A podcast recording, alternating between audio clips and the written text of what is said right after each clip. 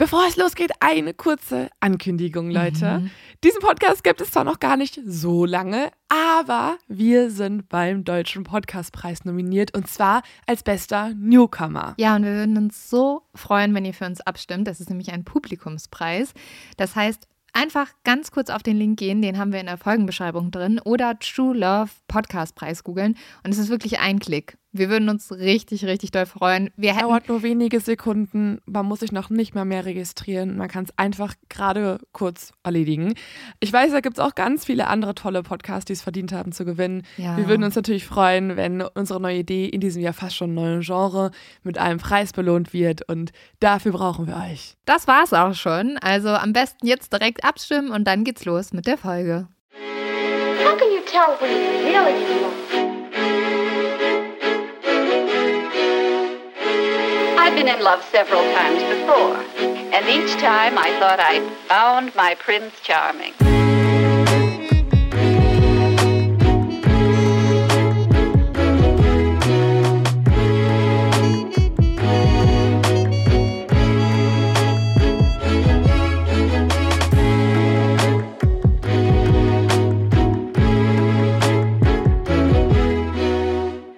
Hallo und herzlich willkommen zur ersten Folge True Love. Hallo, schön, dass ihr hier seid. Wir freuen uns riesig, ja. dass die erste Folge losgeht. Ja. Wir warten schon so lange auf diesen Moment, die erste Folge aufnehmen zu können. Wir haben ein Jahr an diesem Projekt gearbeitet und freuen uns so auf alles, was kommt. Ja. Weil jeden zweiten Freitag bekommt ihr jetzt eine Folge True Love von uns. Und das ist ja auch ein bisschen ungewöhnlich. Die ein oder andere Person von euch kennt uns wahrscheinlich von unserem True Crime Podcast Mord of X. Da reden wir so ziemlich über das Gegenteil. Ja. Über Verbrechen, über Mord, über Tatorte und Detektivinnen, Detektive. Hier geht's um was Schönes. Hier geht es um Liebe. Und vielleicht stellen wir uns auch nochmal ganz am Anfang vor, weil vielleicht haben wir auch ein paar neue Hörer und Hörerinnen. Mein Name ist Lynn. Mein Name ist Leo. Und wir sind äh, beste Freundinnen, machen aber auch schon jetzt Jahre zusammen Podcast und freuen uns total auf dieses neue Projekt. Und ehrlich gesagt, Leo, ich finde, das ist gar nicht so unterschiedlich zu True Crime. Ja, die Gefühle, die dabei entstehen, sind schon definitiv wärmer. Wir wollen euch ja so ein bisschen in der kalten Jahreszeit aufwärmen. Ja. Aber die Geschichten sind ähnlich dramatisch. Das meinst du wahrscheinlich. Ne? Sie sind genauso spannend, dramatisch fesselnd, mit Höhen und Tiefen, mit verrückten Protagonistinnen und Protagonisten, mit Plot-Twists und Hintergrundinformationen. Ja, es wird auf jeden Fall auch emotional und ich glaube, das ist eine ganz gute Abwechslung, weil wir haben so viel Crime, es gibt auch so viel schlechte News und irgendwie haben wir beide ja so das Gefühl gehabt, zur Abwechslung mhm. braucht man da mal ein bisschen was Schönes. Ja, dieser Podcast soll so sein wie eure liebste Kuscheldecke, die euch auffängt und einmümmelt in hoffnungsvolle Geschichten und eure durch die, durch die Weltlage da draußen und die Negativität auch auf Social Media und vielleicht auch im Umgang mhm. miteinander eure süßen kleinen Podcast-Öhrchen ein bisschen aufwärmt. Als wir das erste Mal über diese Idee gesprochen haben, so etwa vor einem Jahr, haben wir ja auch gedacht, es könnte aber ganz schön schnulzig werden. Mhm. Aber wir haben ja auch richtig viel Drama da drin, also Höhen und Tiefen. Das sind ja nicht nur solche Geschichten, wir reden auch über Freundschaft, wir mhm. reden über die Liebe zu sich selbst oder auch über Familie. Liebe ist ja sehr, sehr vielfältig. Zum Beispiel der Film Ziemlich beste Freunde basiert ja auf einer wahren mhm. Begebenheit. Und das ist eh das Stichwort. Ich finde, die bewegendsten Kinofilme sind die, wo am Anfang steht nach einer wahren Begebenheit. Und man mhm. da im Kino sitzt und sich denkt, das kann doch ja. nicht so passiert ja. sein. Genau so ist auch True Love. Wir erzählen euch Geschichten, die Mut machen, die Hoffnung machen von Menschen, die das wirklich so erlebt haben, mhm. wo am Ende aber alles sich an der Wahrheit orientiert, weil wir uns die letzten Monate durch die Welt der Romantik recherchiert haben und die absurdesten und spannendsten Geschichten mitbringen. Und ich habe das Gefühl bekommen, Lynn, mhm. dass bei uns auch eine ganz große Sehnsucht nach diesem Podcast ja. entstanden ist in den letzten ja. Monaten, oder? Ich habe das immer an dir gesehen, wir lieben natürlich auch True Crime Recherchen. Ja. Das, da lebe ich für.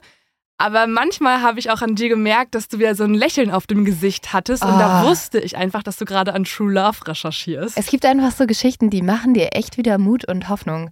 Du ja. recherchierst die und dann denkst du, Gott, ist das schön. Gott, ist das toll, was Leute auch füreinander machen. Also ich glaube wirklich, durch die Recherche der letzten Monate ist meine Empathie größer geworden, Ja. so mein Mitgefühl. Ich habe teilweise, das hatte ich selten, über meinem Laptop gesessen und habe geheult, so richtig vor Aber so schön. ja ja vor so Ja. positiven Gefühlen, weil ich so ergriffen war, ich war so gerührt und es hat mir so viel Mut gemacht, so Geschichten von Leuten zu lesen und zu recherchieren, wo ich danach echt die als Vorbild genommen habe auch. Ja, deswegen, das ist die perfekte Abwechslung für euren True Crime Alltag. Und ich würde sagen, wir legen einfach direkt mal los. Aber bevor ich euch unsere heutige True Love Geschichte erzähle, haben wir noch eine Rubrik, die wir hier einführen wollen. Dem ein oder anderen Mord auf Ex-Hörer mag sie bekannt vorkommen. Aber diesmal teilen wir uns diese Rubrik und sie heißt Dating Fails. Die ähnelt so ein bisschen unserem zu dumm zum Verbrechen, nur dass es so ungefähr unser zu dumm zum Daten ist, Ja. wenn man so will. Und die Person, die in der Folge nicht den Fall vorstellt, bringt den Dating-Fail mit. Und da du mir gleich die erste True Love-Geschichte erzählst, Mhm. habe ich jetzt den ersten Dating-Fail mitgebracht. Und der wurde uns, wie so oft, von einer Hörerin zugeschickt. Wir haben ja schon unseren Social-Media-Kanal gestartet, True Love Podcast. Könnt ihr alle folgen, kriegt ihr alle Infos und so weiter. Da könnt ihr uns auch eure persönlichen Dating Fails zuschicken. Genau, und wenn ihr welche mitbekommt, generell wie bei zu dem zu Verbrechen, schickt uns die auch gerne zu. Dieser Dating-Fail wurde mir von Maria geschickt. Dating-Fails.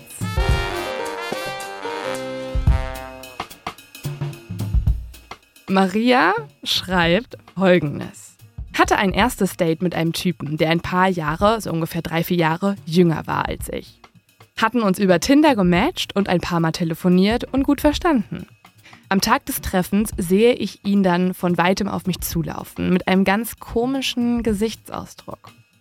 Als er nahe genug dran war, begrüßt er mich direkt mit den Worten, ich muss dir was sagen. Okay, was kommt jetzt? Was dann folgte, war eine Erklärung, dass er mich auf Facebook gesucht und auch gefunden hatte und gesehen hat, dass wir beide einen gemeinsamen Freund haben. Nämlich sein vorheriges Date, Oh Gott. meine zehn Jahre jüngere Schwester. Nein! Cheers. Nein! Und dann kommt ein Emoji, den ich auch einfach liebe. Es ist einfach nur so ein Emoji mit einem Strich und zwei Augen. Oh mein so, Gott. So, kein Comment. Hat sie mäßig. geschrieben, wie alt sie war? Nee. Stell dir vor, die Schwester wäre zwölf gewesen. Ja, das hatte ich auch ganz kurz den Gedanken, Ja. dass ähm, das ein bisschen merkwürdig klingt. Aber ich glaube, sie ist einfach eh schon ein bisschen älter gewesen, als sie ihn getroffen hat. Also er hat jetzt nicht ein Kind davor gedatet. Boah, da hat jemand auf jeden Fall ein Typ Frau, den er datet. Ja, von den Genen. Altersstufen sind anscheinend egal. Ah ja, da äh, wird ein bisschen gemixt. Die, die, die Familie, die DNA sollte passen. Ja, aber die, der Altersunterschied kann auch größer sein bei diesem Mann. aber wenigstens scheint er ja auch ein Problem damit gehabt zu haben, weil er hat es ja angesprochen, oder? Ich würde sowas, glaube ich, vorher auch mal kurz schreiben, weil er wusste ja ganz Ja. genau Bescheid. Das war die Begrüßung bei einem Date. Aber wir sind gespannt auf weitere Dating-Fails. Ihr könnt uns sie gerne per Sprachnachricht schicken, dann bauen wir sie Ja. auch mal ein. Ihr könnt uns per Nachricht was schicken. Wir können euren Namen abändern und so weiter und so fort. Wir freuen uns, von euch zu hören, weil ganz ehrlich, hatte nicht jeder schon mal ein Dating-Fail und fühlt schon. sich auch einfach gut. Wir erzählen ja auch noch alles in diesem Podcast. Und dann fühlen wir uns alle ein bisschen besser und nicht alleine. Das ist auch eine gute Mission. Auf jeden Fall. Und damit würde ich sagen, starten wir jetzt in unseren ersten True Love Fall. Oh, ich bin so gespannt.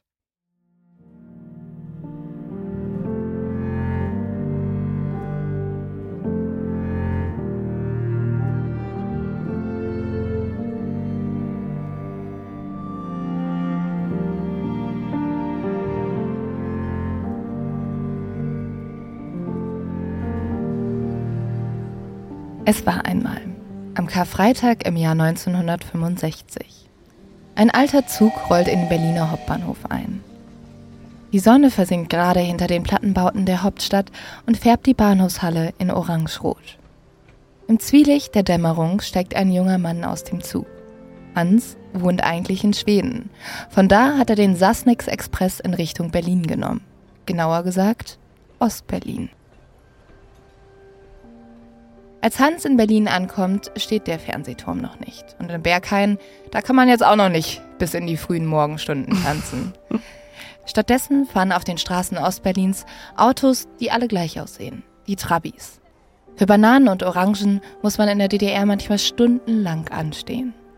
Und im Palast der Republik wird einerseits über die Gesetze der DDR diskutiert, andererseits aber auch getanzt und auf den roten Ledersofas geknutscht. Jeder dritte Ostberliner wohnt in einem Plattenbau. Hier gilt, alle sind gleich. Brötchen kosten im Osten gerade mal 5 Pfennig. Produkte aus dem Westen, wie Kaffee oder Ananas, sind hingegen fast unbezahlbar. Das letzte Mal, als Hans vor vier Jahren in Berlin gewesen war, war die Stadt noch eins gewesen. Doch jetzt ist alles anders. Den Ostberlinern wurden die Flügel gestutzt. Eine Mauer trennt sie von der restlichen Welt. Urlaub dürfen Ostberliner nur noch in befreundeten Ländern wie der Tschechoslowakei und Polen machen.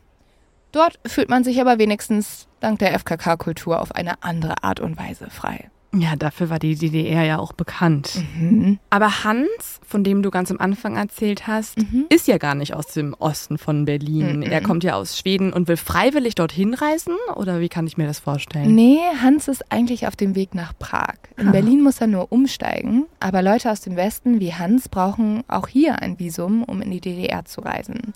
Zum Glück hat er das auch bekommen, aber nur für einen Tag. Also Berlin ist einfach für ihn ein kurzer Zwischenstopp. Genau, er muss ja einmal umsteigen.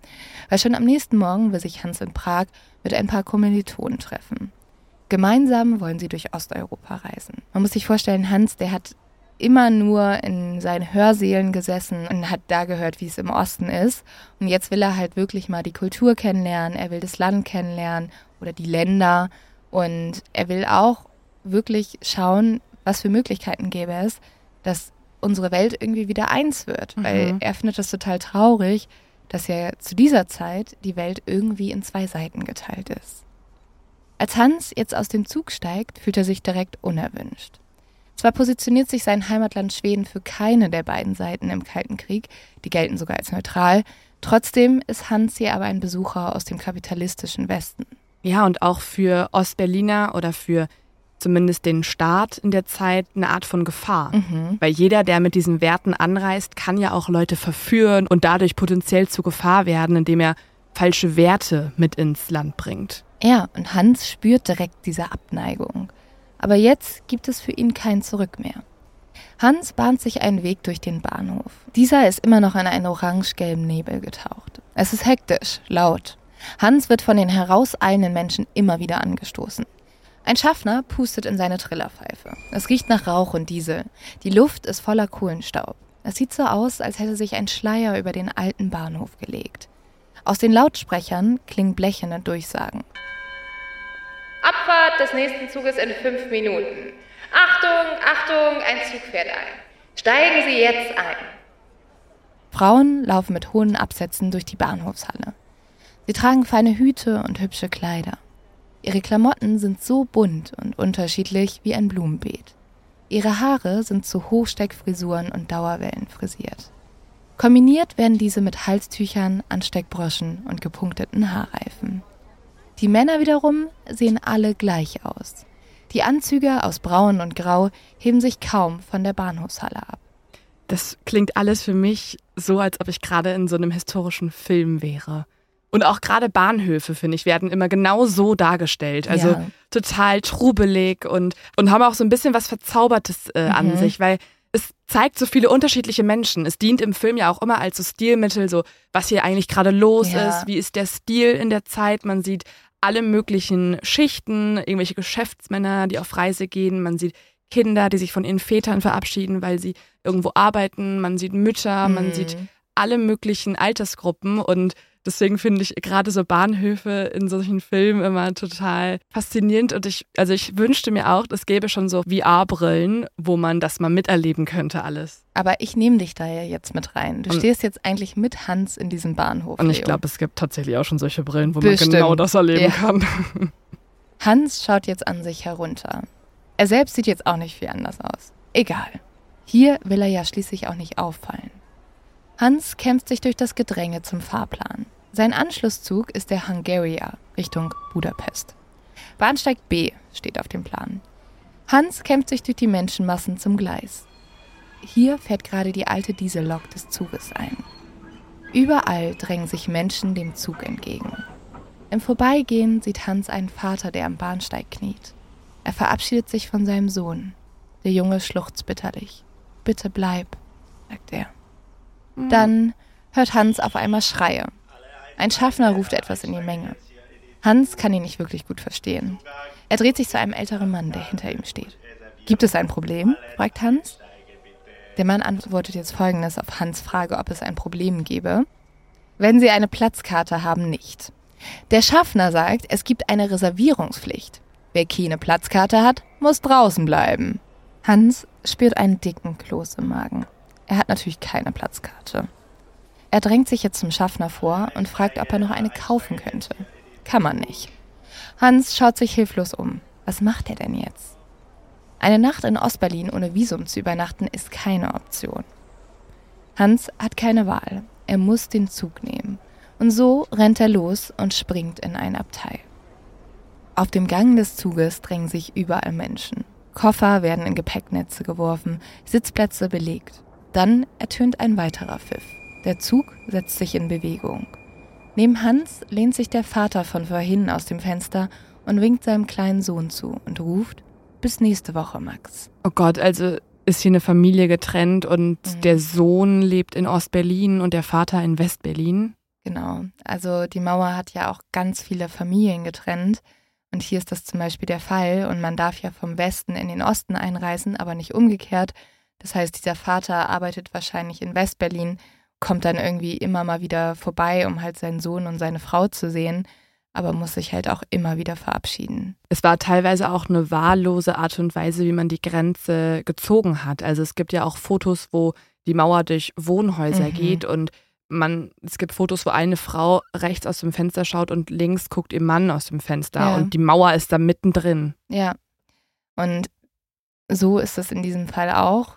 Hans kriegt das jetzt mit von dieser getrennten Familie, aber der Mann setzt sich jetzt hin und Hans merkt, dass der Zug langsam an Tempo aufnimmt und sich jetzt das Chaos legt. Schnell sind alle Plätze belegt.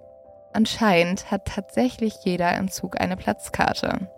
Hans fühlt sich jetzt irgendwie unwohl. Er wird nervös. Vielleicht hätte er lieber doch nicht einsteigen sollen. Er kämpft sich durch den Zug.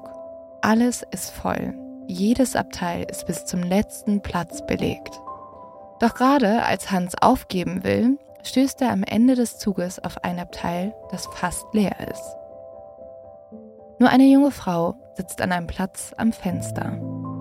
Träumerisch beobachtet sie die vorbeiziehende Landschaft. Sie trägt ein blaues Kleid und in ihrem Schoß liegt eine kleine Handtasche. Ihre braunen Haare hat sie hochgesteckt.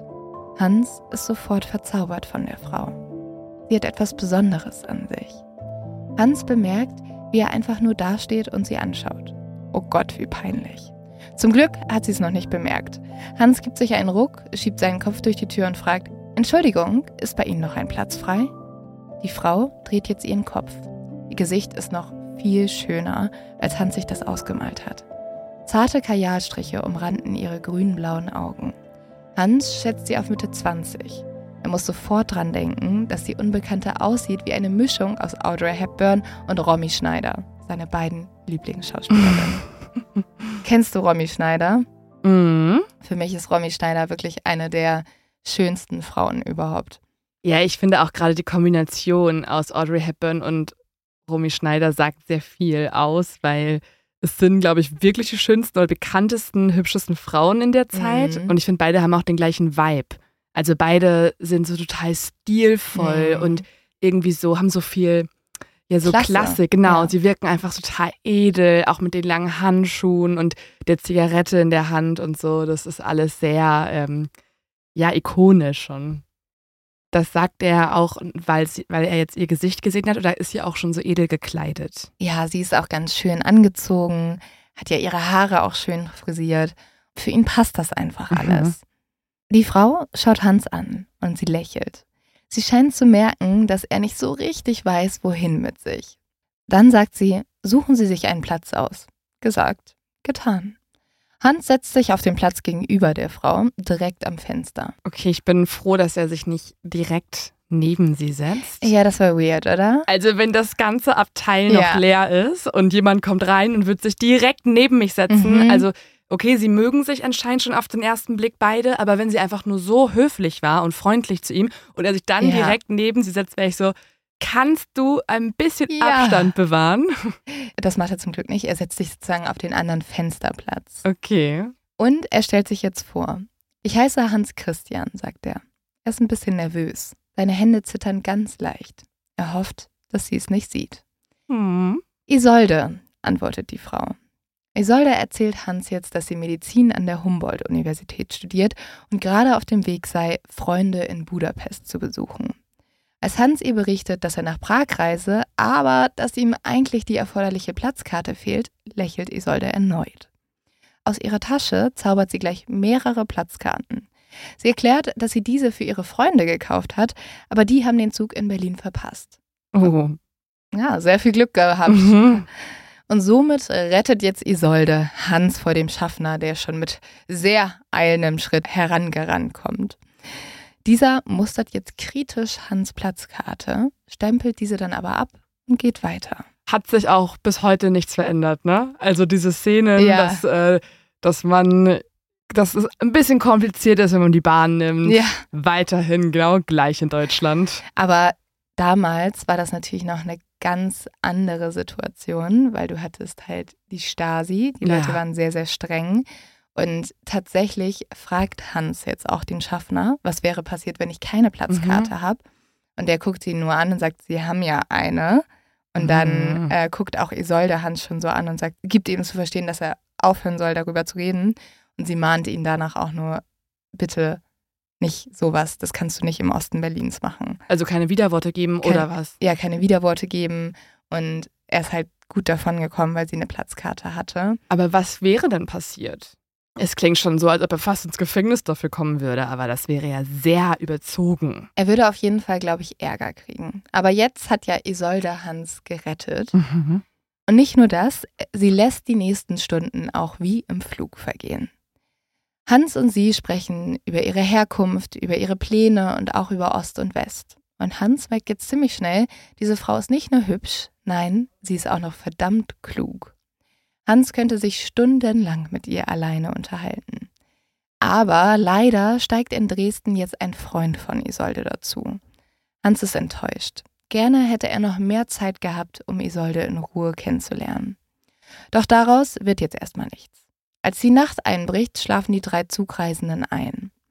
Am nächsten Morgen fährt der Zug in Prag ein. Jetzt heißt es Abschied nehmen.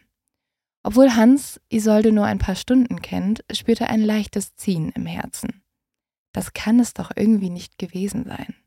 Und das ist auch so ärgerlich, weil jetzt in der heutigen Zeit würde man direkt so sagen, ja, yo, wie ist dein Insta-Name? Und dann, Ja. äh, dann adde ich dich oder was auch immer, dann folge ich dir. Ähm, und man bleibt irgendwie in Kontakt. Da hätte sie irgendwelche Stories äh, hochgeladen aus ihrem Urlaub und er Mhm. hätte auch eine Story hochgeladen und dann würde man sich irgendwie schreiben. oder telefonieren Genau. oder was weiß ich. Genau. Ne? Und ja. in der Zeit ist es direkt so final. Ja. Man kann, wenn überhaupt, eine Adresse austauschen und sich einen Brief schreiben. Ja, das ist ja schon mal ein guter Tipp. Okay. Hans ist jetzt erstmal total traurig und fühlt genau das, was du gerade beschrieben hast. Der weiß, er wird Isolde wahrscheinlich nie wiedersehen, weil Isolde lebt in Ostberlin, er lebt in Schweden. Isolde scheint es aber sehr ähnlich zu gehen wie Hans und deswegen sagt sie, komm doch einfach mit nach Budapest. Leo, ich Ja. habe beschlossen, ich muss mehr auf mich acht geben. Also Mhm. es ist wirklich der Zeitpunkt gekommen. Ich unterstütze das jetzt schon. Ja, ich, man muss wirklich ein bisschen auf sich achten. Soll ich dir mal erzählen, was ich gerade bei Koro entdeckt habe? Ich habe mir da jetzt einfach so gepuffte Vitamin C-Kapseln, 365 Stück bestellt, direkt. Das ganze Jahr. Du bist jetzt Ja. wirklich. Ja, das ist super. Also und auch Magnesium habe ich auch bestellt. Bei mir währenddessen sind Schokohimbeeren im Warenkorb, äh, Chips, Auch gut für dich. auch gut für mich. Und ich habe jetzt die Zimtwaffeln drin im. Tu mir einen Gefallen und tu noch die Vitamin D3 plus K2 MK7 Mm. Dazu. Gar nicht lang, dieser Name. Ja, aber es ist gut, weil es ist wirklich Vitamin D, brauchen wir gerade alle, weil wir Es kriegen ist keine alles Sonne. drin, es ist alles drin. Und falls ihr sagt, ihr wollt auch mal ausprobieren und wollt sparen, dann nutzt doch unseren Code. Ihr spart bei Coro 5% aufs gesamte Coro-Sortiment. Und es gibt ja auch viele andere Argumente für Mhm. Coro, nicht nur die ganze Auswahl der Produkte, die ist wirklich Voll. sehr vielfältig, sehr so groß. viel. Es ist auch ähm, eine Art und Weise, weniger Verpackungsmüll Mhm. zu produzieren, weil ihr bekommt viele Sachen bei Coro in effizienten Großverpackungen. Also ihr habt wirklich mal Dinge auf Vorrat, gibt einem auch das Gefühl, dass man sein Leben unter Kontrolle hat. Das ist auch noch Ja. ein schöner psychischer Nebeneffekt. Und falls ihr sagt, ihr wollt diesen psychischen Effekt auch haben, dann nehmt unseren Code TRUELOVE, großgeschrieben zusammen, einfach bei Coro eingeben. 5% auf alles ist bis zum 31.12.24 gültig. Geht auf www.corodrogerie.de und den Code und alle weiteren Infos findet ihr auch nochmal in den Shownotes. Und jetzt geht's weiter mit der Folge. Hans überlegt jetzt kurz. Aber leider ist das für ihn keine Option. Er hat erstens seinen Freunden versprochen, sie hier in Prag zu treffen und er hat auch kein Visum für Ungarn. Also er kann da gar nicht einfach mitkommen. Aber es ist ja schon mal ein gutes Zeichen, weil Mhm. damit weiß er, oh, sie mag mich auch und hätte mich gerne weiter in ihrer Nähe. Und nicht nur das, Isolde gibt nicht auf. Sie sagt jetzt, aber vielleicht kannst du ja später nachkommen. Und sie schreibt eine Adresse auf einen Zettel und reicht sie Hans. Das ist nämlich die Adresse, wo Isolde die nächsten Tage bei einem Freund wohnen wird. Mm. Hans nimmt den Zettel und steigt aus dem Zug. Die Sonne geht gerade über Prag auf, als Hans durch die Bahnhofshalle zu seinen Freunden läuft. Mit ihnen wird er die nächsten Tage feiern, lachen und tanzen, aber egal wie schön die Abende sind, er kann die bezaubernde Frau aus dem Zug nicht vergessen. Und so trifft Hans eine Entscheidung. Er muss nach Ungarn, zu Isolde. Er nimmt den Zug und eine Nacht später steht er vor der Tür des Hauses, das Isolde ihm aufgeschrieben hat. Hans atmet einmal tief durch. Dann klingelt er. Ich glaube ja, dass wir über True Love ganz, ganz oft noch so Kommentare fällen werden Mhm. wie, oh, das war ja so romantisch damals. Ja. Weil man einfach auch, man hat sich jetzt lange nicht gesprochen, also zumindest ein paar Ja. Tage nicht, und ist wieder aufgeregt, weil alles hat sowas so Abenteuermäßiges. Sie könnte nicht da sein oder vielleicht schon. Er hat einfach nur einen Mhm. Zettel in der Hand und keine Ahnung, wenn man das von heute vergleicht, man hätte sich so einen Live-Standort geschickt, dann wäre man so voll so abgeklärt dahin gekommen Ja. und hat davor schon so lange Kontakt gehabt und irgendwie, ich glaube, wir werden ganz oft so eine Romantik in den Dingen sehen, die früher passiert sind. Es ist halt, die Gesten waren einfach größer, ne? Mhm. Also es ist ja wirklich was anderes als, ah, ich slide jetzt in die DMs. Er ist direkt in ein anderes Land Ja. gereist, brauchte dafür noch Dokumente, die, die er sich jetzt irgendwie in wenigen Tagen Mhm. holen musste und trifft jetzt eine Frau, die er erst einmal in seinem Leben im Zug gesehen hat. Isolde ist jetzt auch total überrascht und sie kann ihr Glück nicht fassen, als auf einmal der junge Mann aus dem Zug vor ihrer Tür steht. Sie hat natürlich nicht damit gerechnet, dass er einfach kommen würde. Doch jetzt ist er da und ihr Herz macht sofort einen kleinen Sprung. Hans und Isolde gehen in die Oper, gehen essen und ins Kaffeehaus und lernen sich kennen. Es sind schöne und aufregende Tage. Am letzten Abend zieht Hans Isolde zu sich heran und will sie küssen. Doch Isolde dreht ihr Gesicht weg. Uh. Hat er sich die Funken zwischen den beiden einfach nur eingebildet? Enttäuscht fährt Hans zurück nach Genf. Sagt sie gar nicht warum? Sagt nix. Mhm. Oh. Sie gibt ihm nur eine Abfuhr. Und ja, Hans ist jetzt in Genf. Er weiß, in einigen Wochen wird er zurück nach Schweden kehren und er ist ganz schön enttäuscht. Es ist ja einfach zu früh. Und Isolde hat so eine Regel, dass sie einfach niemanden küsst, den sie noch nicht richtig kennt. Mhm. Das heißt, das liegt gar nicht daran, dass sie Hans nicht mag, sondern einfach, dass sie die Situation noch nicht richtig fand.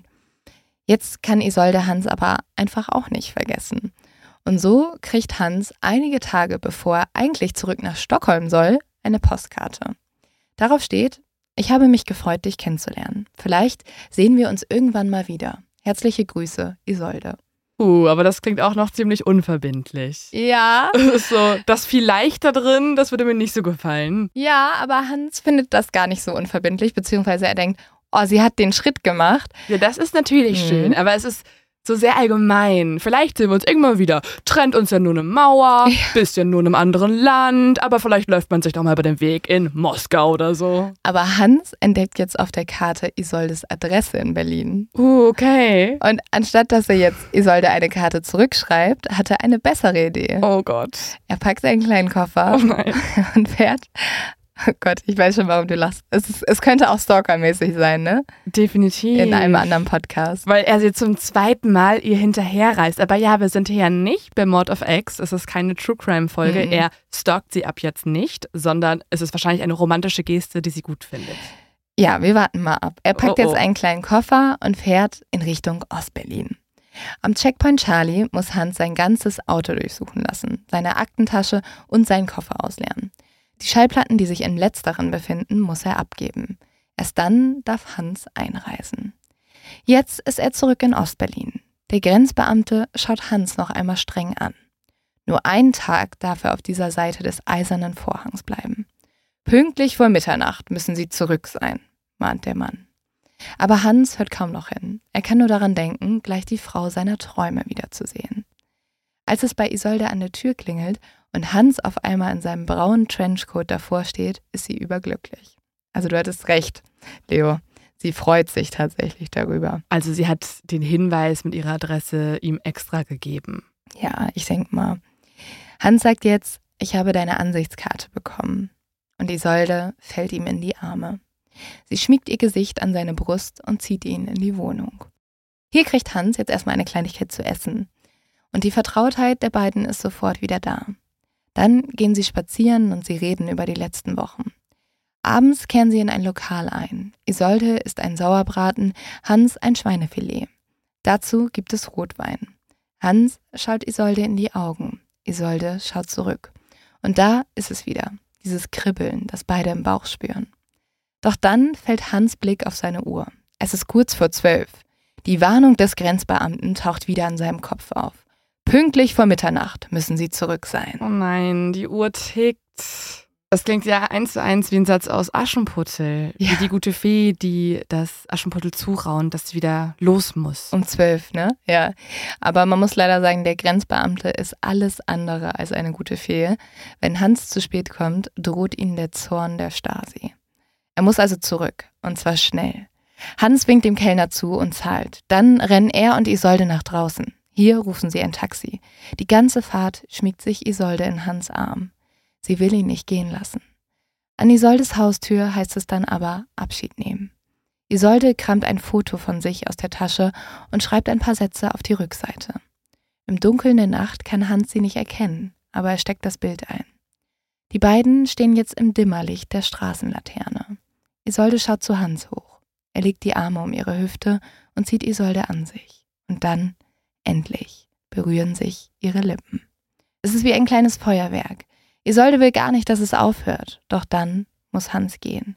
Er springt ins Taxi und fährt in Richtung Grenze. Im Auto entziffert er den Satz, den Isolde auf das kleine Bild geschrieben hat. Liebling, komm bald wieder.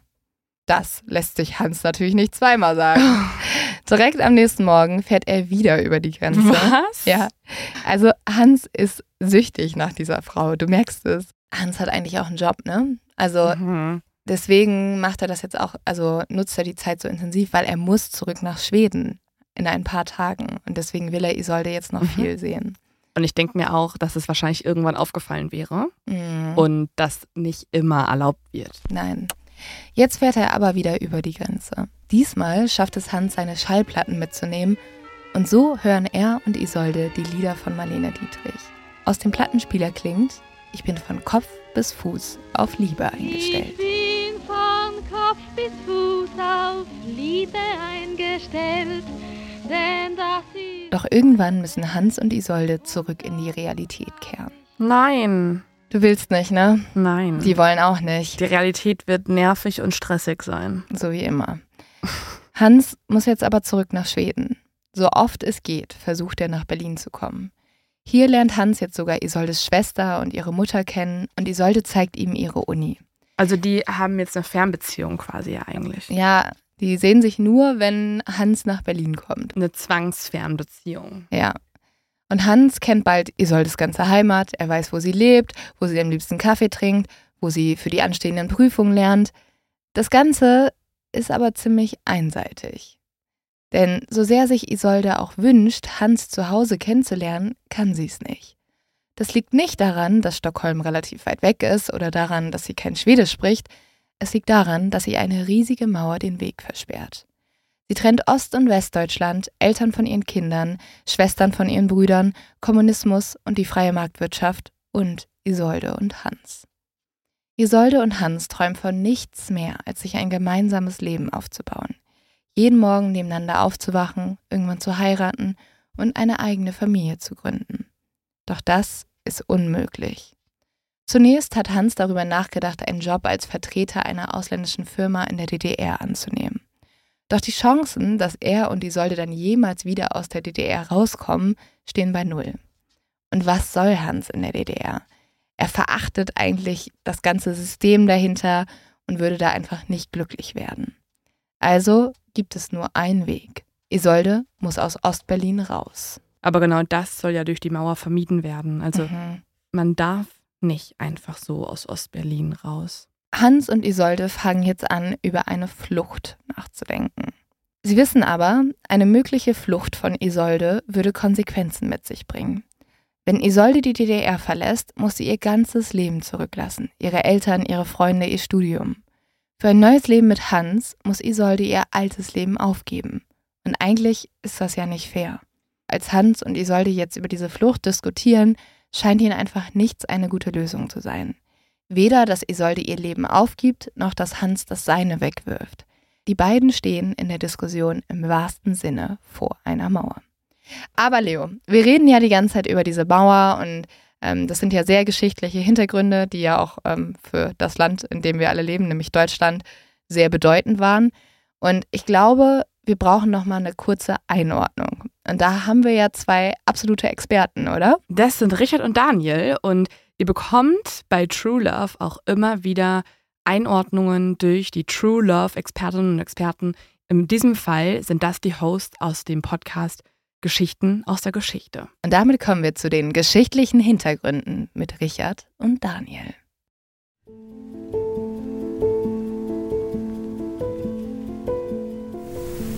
Niemand hat die Absicht, eine Mauer zu errichten. Das sagte DDR-Staatschef Walter Ulbricht nur zwei Monate bevor die Mauer in Berlin gebaut wurde. Dabei dachte er schon längst daran, Ostberlin vom Westen der Stadt abzuschotten. Aber wieso eigentlich?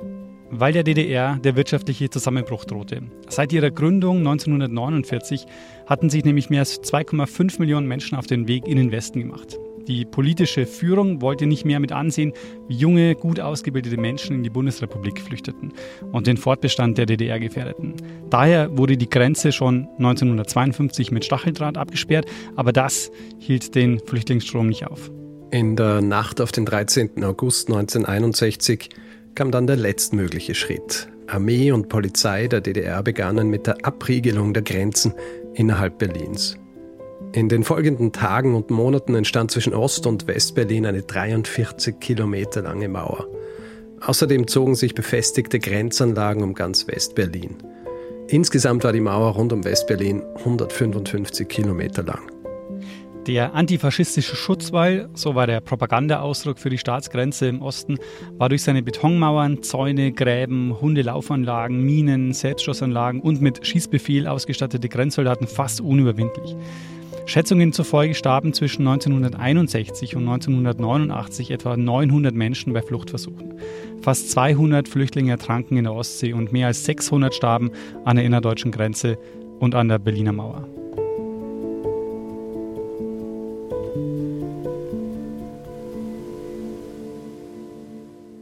Vielen Dank an Richard und Daniel für diesen sehr informativen historischen Einblick. Und jetzt, Lynn, geht's weiter mit unserem Fall. Damit Hans und Isolde länger als zwölf Stunden zusammen sein können, müssen sie die Mauer überqueren. Naja, nicht nur die Mauer, da sind ja auch noch die Soldaten, die Schäferhunde, die Minenfelder und der Stacheldraht. Eine Flucht aus Ostberlin ist also eigentlich unmöglich. Viele haben es bereits versucht und sind gescheitert. Als Isolde und Hans sich kennenlernen, steht die Mauer bereits vier Jahre. In diesen Jahren haben immer wieder Menschen versucht, in den Westen zu fliehen. 60 von ihnen sind bei dem Versuch gestorben. Eine von ihnen war die 58-jährige Ida Siegmann. Sie sprang am 22. August 1961 aus ihrem Fenster in der Bernauer Straße. Also sie hatte eins dieser Häuser, Mhm. das auf beiden Seiten war der Mauer. Zuvor hatte sie ihr Bettzeug heruntergeworfen und hatte gehofft, dass dieses ihren Fall abfedern würde. Doch der Aufprall war zu schwer. Ida Siegmann stirbt auf den Weg ins Krankenhaus. Der Student Günther Liftfien wollte elf Tage nach dem Bau der Mauer durch die Spree in den Westen schwimmen. Die DDR-Polizisten schießen dem jungen Mann in den Hinterkopf. Aber auch nur der Versuch zu fliehen kann schwerwiegende Folgen haben. Das hat Isolde selbst miterlebt. Ihr Ex-Freund hat versucht, in den Westen zu fliehen und ist gescheitert. Daraufhin wurde er zwei Jahre lang ins Stasi-Gefängnis gesteckt. Trotz der ganzen abschreckenden Beispiele lässt Hans und Isolde der Gedanke an ihre Flucht aus der DDR aber einfach nicht mehr los. Beide wissen, wenn sie ein wirklich freies gemeinsames Leben haben wollen, muss Isolde irgendwie in den Westen kommen. Sehnsüchtig warten die beiden auf ihr nächstes Treffen, um weiter über die Fluchtpläne zu sprechen. Das konntest du natürlich nicht am Telefon machen oder per Brief. Das wäre super gefährlich gewesen. Fünf Wochen später ist es jetzt endlich soweit. Hans kommt wieder nach Ostberlin. Er steht wieder vor Isoldes Wohnung. Die beiden sind endlich wieder zusammen. Und das muss jetzt erstmal gefeiert werden. Sie gehen ins Café Moskau. Auf drei Etagen kann man hier trinken und tanzen. Und zu Abendessen. Für Hans und Isolde gibt es Orangenente, ihr absolutes Lieblingsessen. Und eine Menge ungarischen Wein.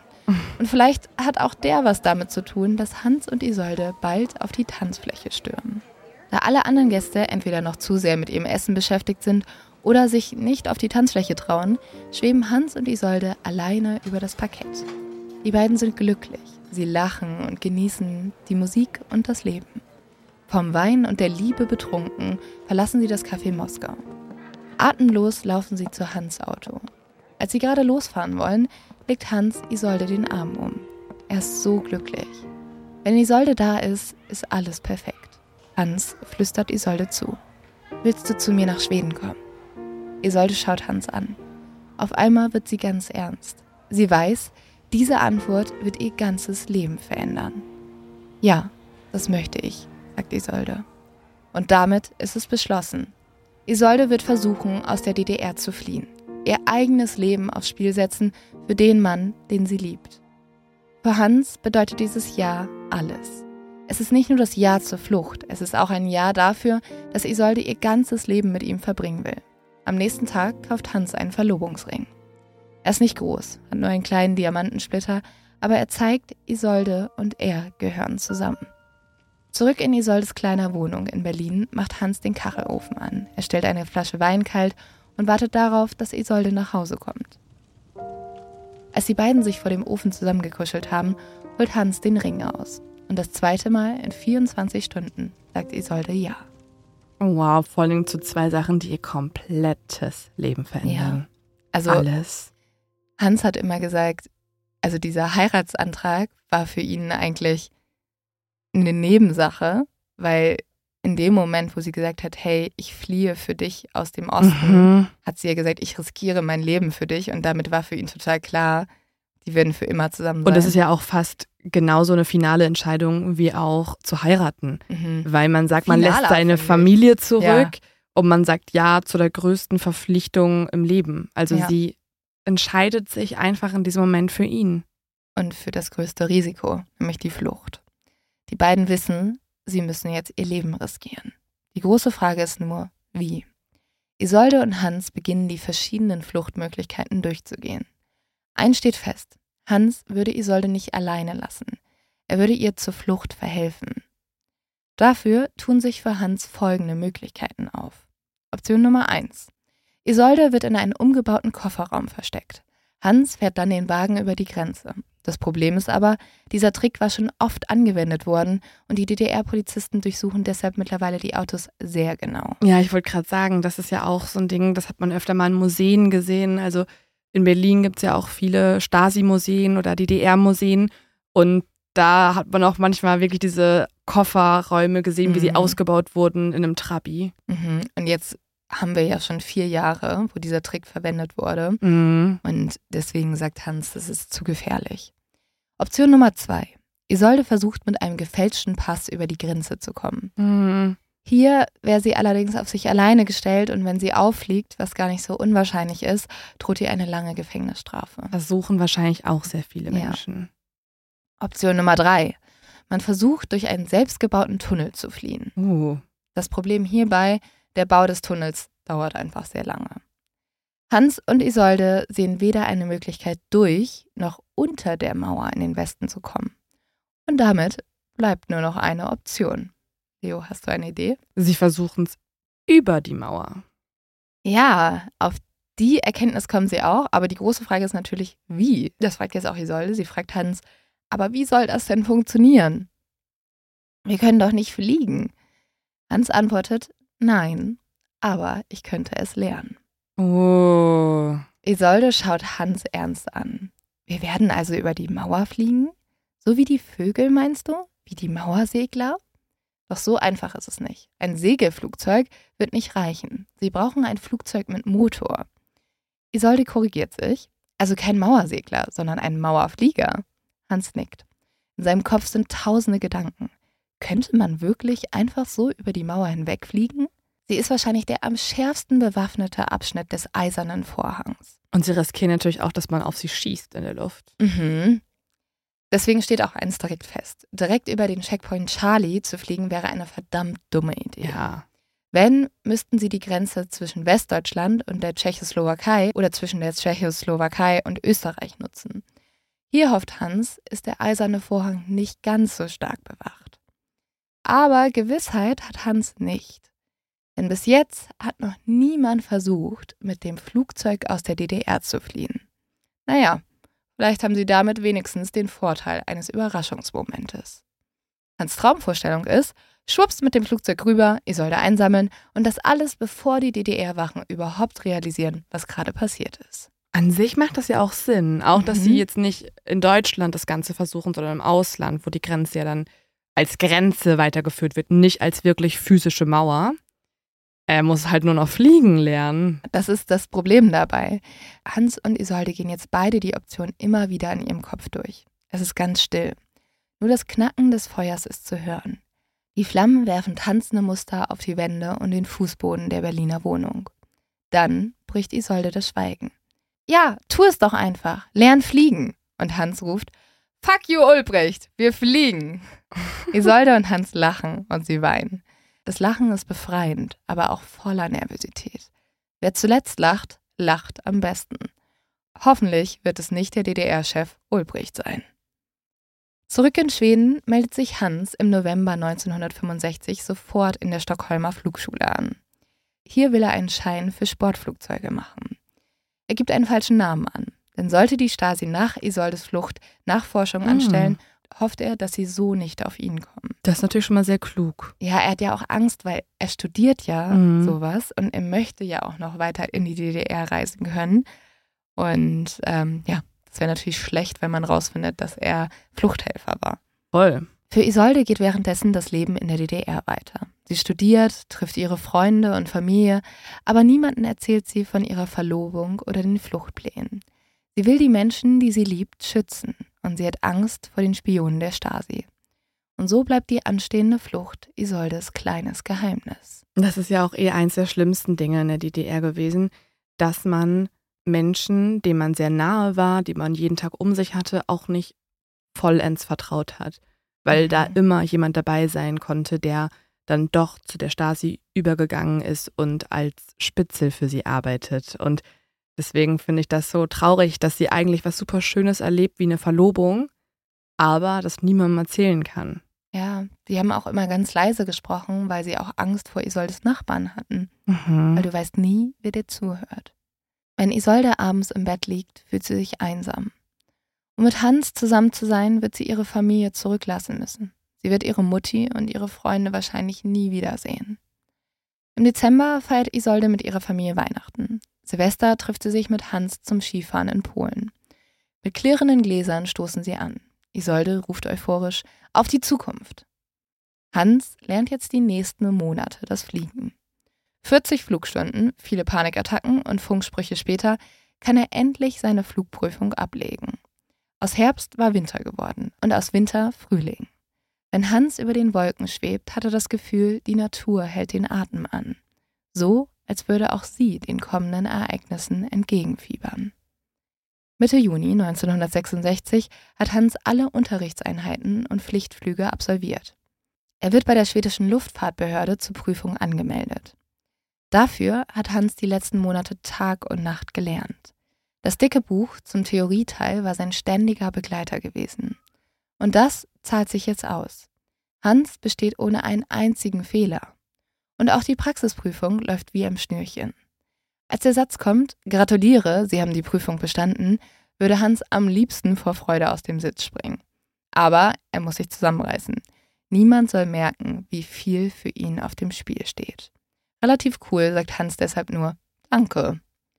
Einen Monat später kommt der ersehnte Flugschein endlich mit der Post an.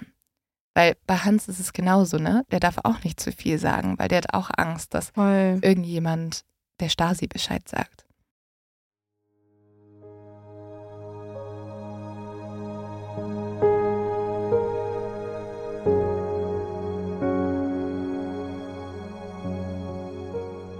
Mit freudigen Nachrichten im Gepäck fährt Hans jetzt ein letztes Mal in die DDR zu Isolde. In Berlin ist es heiß, um die 34 Grad. Und Isoldes Großstadtwohnung gleicht einer Sauna. Und so beschließen Isolde und Hans ans Meer zu fahren und auf dem Weg noch Isoldes Familie in Bitzhof zu besuchen. Auf dem Weg hält Hans vergeblich Ausschau nach Blumen. Diese würde er gerne Isoldes Verwandten mitbringen, aber sie gelten in der DDR als Luxus. Das Einzige, was Isolde und Hans als Mitbringsel finden, ist eine Tüte an Tomaten und Zwiebeln. Also wenn sie es danach noch zubereiten, Mhm. dann finde ich das ein ziemlich geiles Geschenk. Ja. Einfach nur so Zwiebeln? Hm. Es gibt halt nichts anderes. Zwischen Kirsch- und Apfelbäumen liegt das Haus von Isoldes Tante Irma. Als sie über den matschigen Feldweg zum Haus fahren, strahlt Isolde über das ganze Gesicht. Hier hat sie als Kind immer ihre Sommerferien verbracht, war barfuß durch den Matsch gelaufen und auf Pferden geritten. Es gab immer gekochte Kartoffeln mit Salz, frische Kuhmilch und manchmal auch einen selbstgemachten Eierlikör. Jetzt riecht es genauso wie damals. Nach frischem Brot, nach Sommer und nach keinen Sorgen.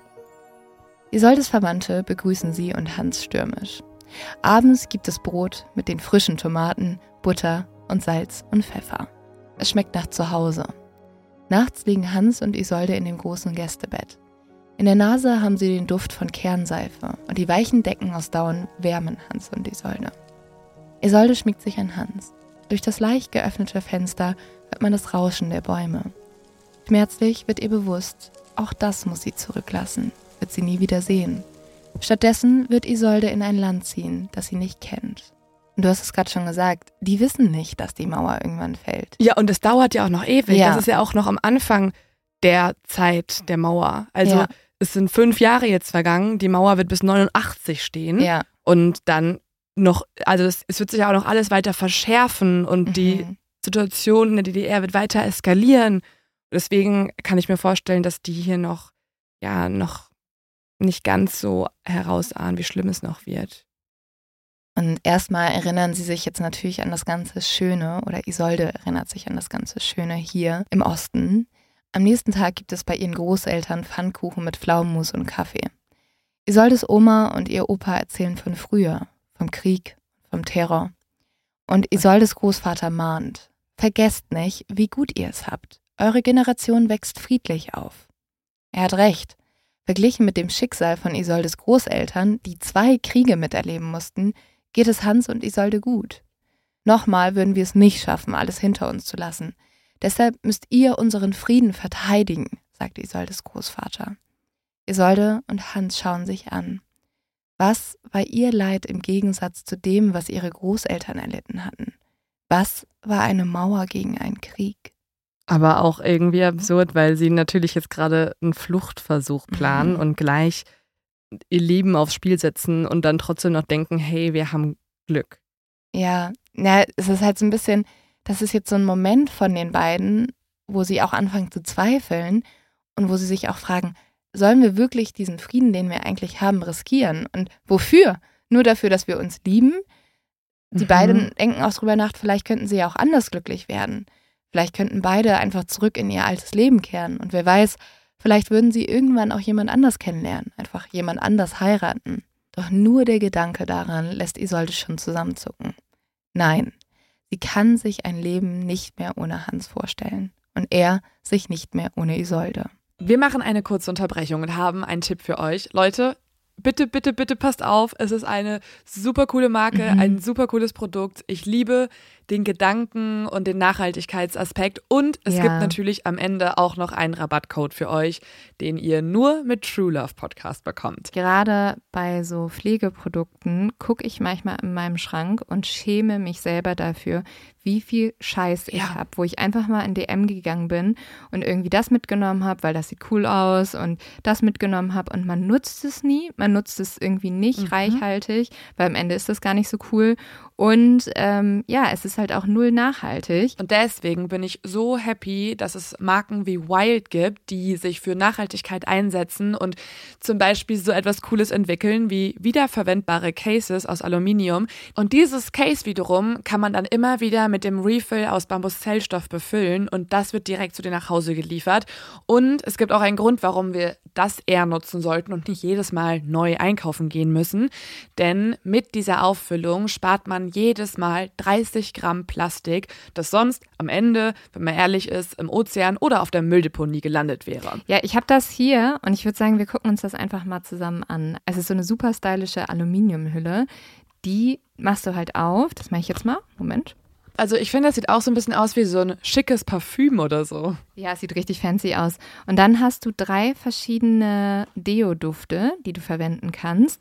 Und ich glaube, ich habe schon meinen Favorite gefunden. Es gibt einmal Pink Grapefruit und Lime. Ich glaube, das würdest du richtig gerne mögen. Das ist richtig cool. Es gibt noch den Duft Elderflower und Watermelon Spritz. Und jetzt kommen wir zu meinem Favorite. Was glaubst du ist mein Favorit?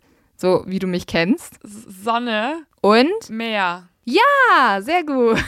100 Punkte gehen an Leonie Bartsch. Mein Lieblingsduft ist Fresh Cotton und Sea Salt. Und das ist. Oh ja, das war klar. Kann man so ein Deo auch als Parfüm benutzen? Soll ich mich einfach so komplett damit einschmieren? alle, alle gucken dich dann so ein bisschen komisch an, wenn du irgendwie im Schwimmbad anfängst, dir Deo aufzutragen, aber du machst es auf deine ganze Haut. Du fängst an den Ja. Achseln an und plötzlich reibst du deinen ganzen Arm ein und Leute fragen dich, was machst du? Und du bist so, ja, das sind die Produkte von Wild, die sind total pflegend, da sind keine Sulfate drin, keine Parabene, keine Aluminiumsalze, deswegen reibe ich mir das auf den ganzen Körper. Und ja, das ist nämlich so, Leute, es sind Produkte, die sanft zu Haut sind und deswegen auch eine Option für alle Hauttypen, egal wie eure Haut drauf ist. Und natürlich, ähm, sonst würden wir es natürlich auch hier nicht nennen und bewerben, sind sie auch vegan und tierversuchsfrei. Und falls ihr auch was ausprobieren möchtet und auch nicht mehr warten könnt, dann geht doch einfach auf wearewild.com slash de und dort könnt ihr 20% auf alles sparen, wenn ihr unseren Rabattcode eingebt. Der heißt True Love 20, also einfach der Podcast True Love und 20, alles groß geschrieben. Und dann eingeben und dann bekommt ihr den Rabatt auf alle Produkte, also auf die Sachen, die Lynn hat mit dem Meergeruch, auf die Showergels, auf die Deos und alle Infos findet ihr auch wie immer in den Shownotes. Und Lynn, ich kann dich förmlich riechen. Du duftest. Am Strand in Warnemünde stecken die beiden die Köpfe zusammen. Der beste Ort, um die Grenze zu überwinden, scheint die Grenze zwischen Österreich und der Tschechoslowakei zu sein. Da Hans keine Nachtfluglizenz hat, müssen sie direkt im frühen Morgengrauen fliegen, um nicht entdeckt zu werden.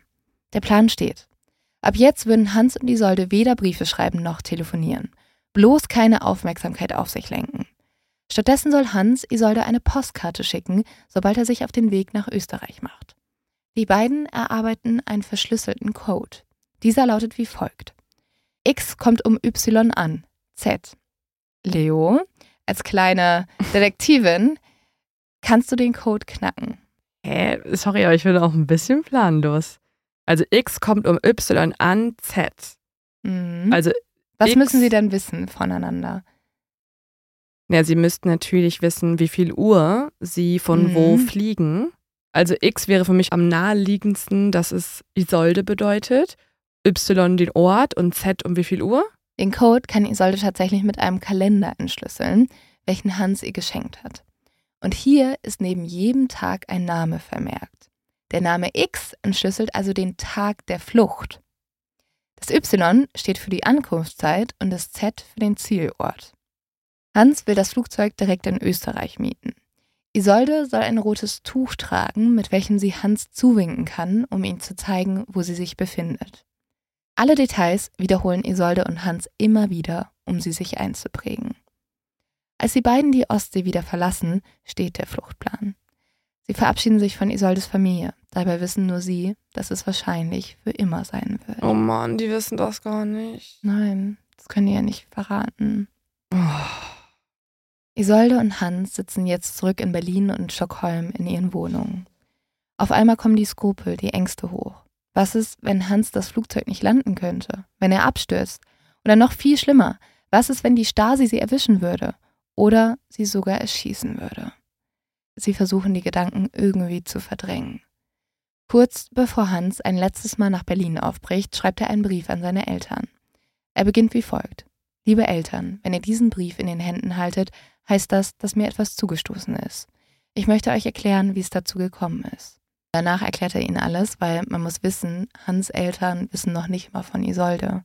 Oh Gott. Also auch Hans Familie und Freunde wissen eigentlich gar nichts, außer ein guter Freund.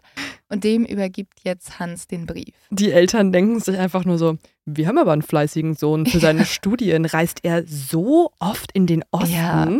Er mag sein Studium wirklich sehr, Mhm. sehr gerne und studiert es sehr intensiv. Ja. Hm. Dabei studiert Hans im Osten was ganz anderes. Ah. Ja. Ja, ein bisschen was anderes.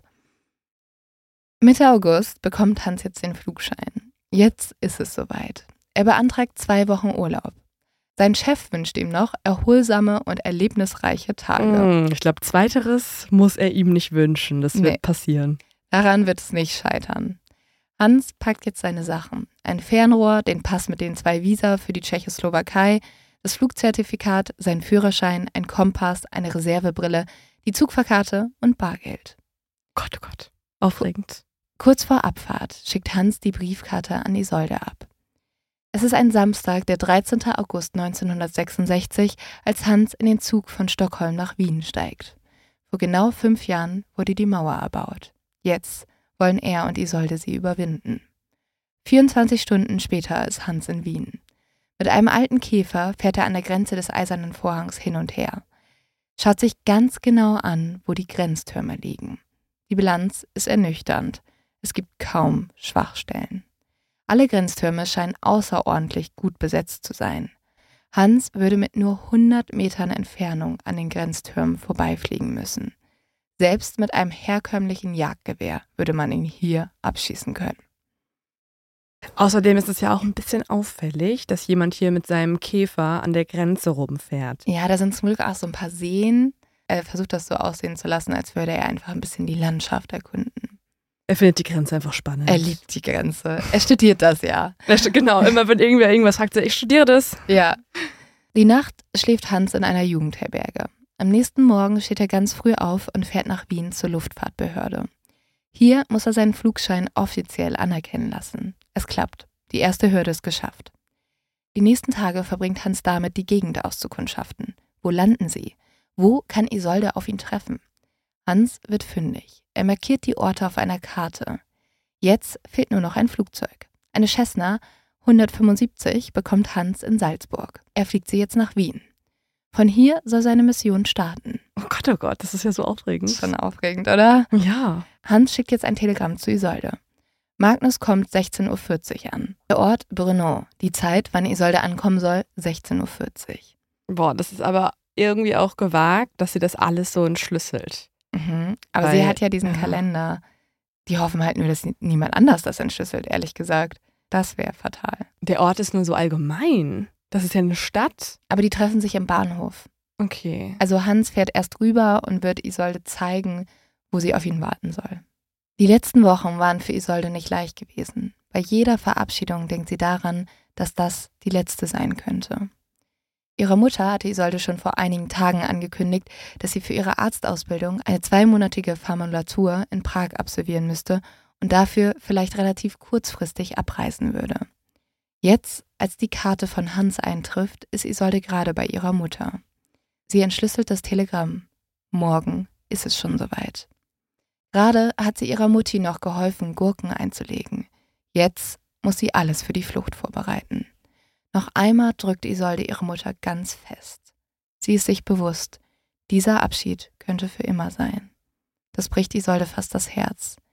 Sie wendet sich ab. Sie mag gar nicht daran denken, was diese Flucht für Konsequenzen für ihre Familie haben könnte. Ich glaube, ein Grund, warum sie es auch nicht erzählt, ist ja auch nicht nur, also ich glaube nicht, dass Isolde denkt, ihre Mutter würde sie verraten, Mhm. sondern es belastet ihre Mutter auch danach, wenn sie dann verhört wird Ja, oder so, genau. Das zu wissen und schauspielen zu Ja. müssen und so. Also sie schützt also in anderen Worten ihre Mutter, indem sie ihr nicht ihren Fluchtort verrät.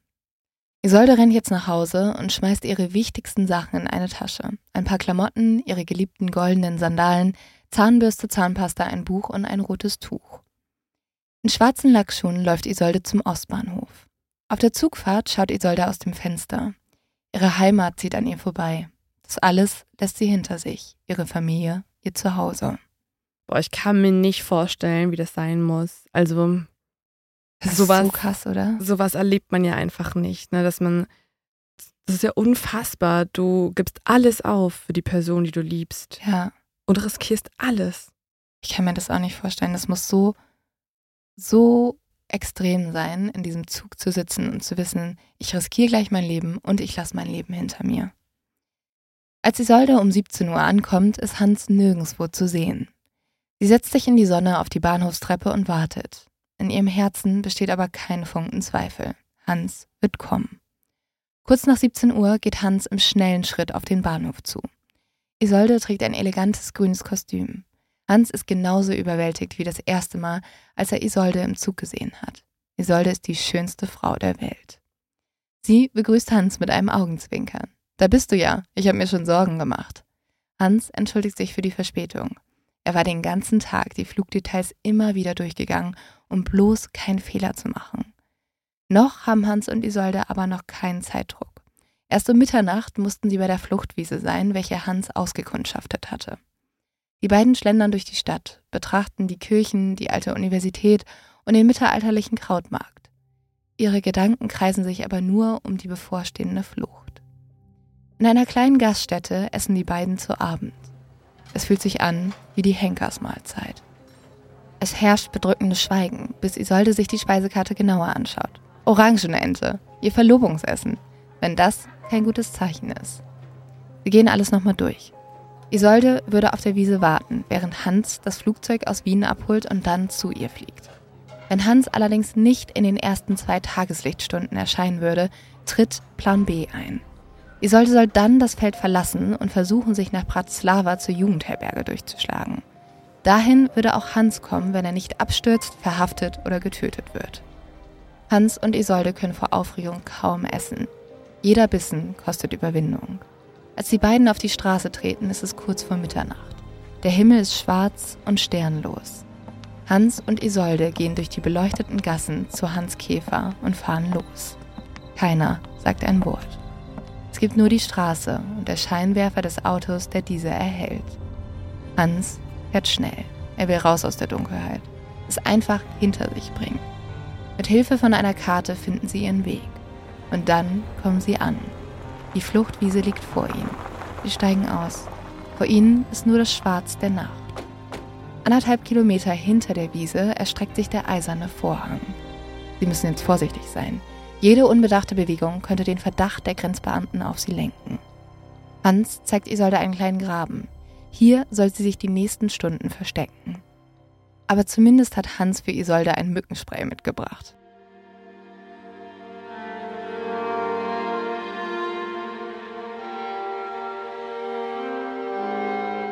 Ein letzter Kuss, dann setzt sich Hans ins Auto und fährt los. Isolde schaut den Scheinwerfern des Wagens hinterher. Jetzt ist sie ganz allein im Dunkeln. Auf einmal hört sie ein Knacken. Was war das? Hat sie jemand entdeckt? Oh. Scheint nur ein Tier gewesen zu sein. Isolde kauert sich zusammen. Jedes noch so kleine Geräusch jagt ihr einen Schrecken ein. Das Rauschen des Windes, das Knacken der Äste, sogar das Pochen ihres eigenen Herzens. Isolde wickelt sich in ihren Regenmantel und versucht, die Augen zuzumachen. Es war nur diese eine Nacht und die würde sie schon irgendwie überstehen. Doch dann hört Isolde auf einmal ein Grollen. Sie hält den Atem an. Ein Tropfen fällt auf ihr Gesicht. Dann noch einer.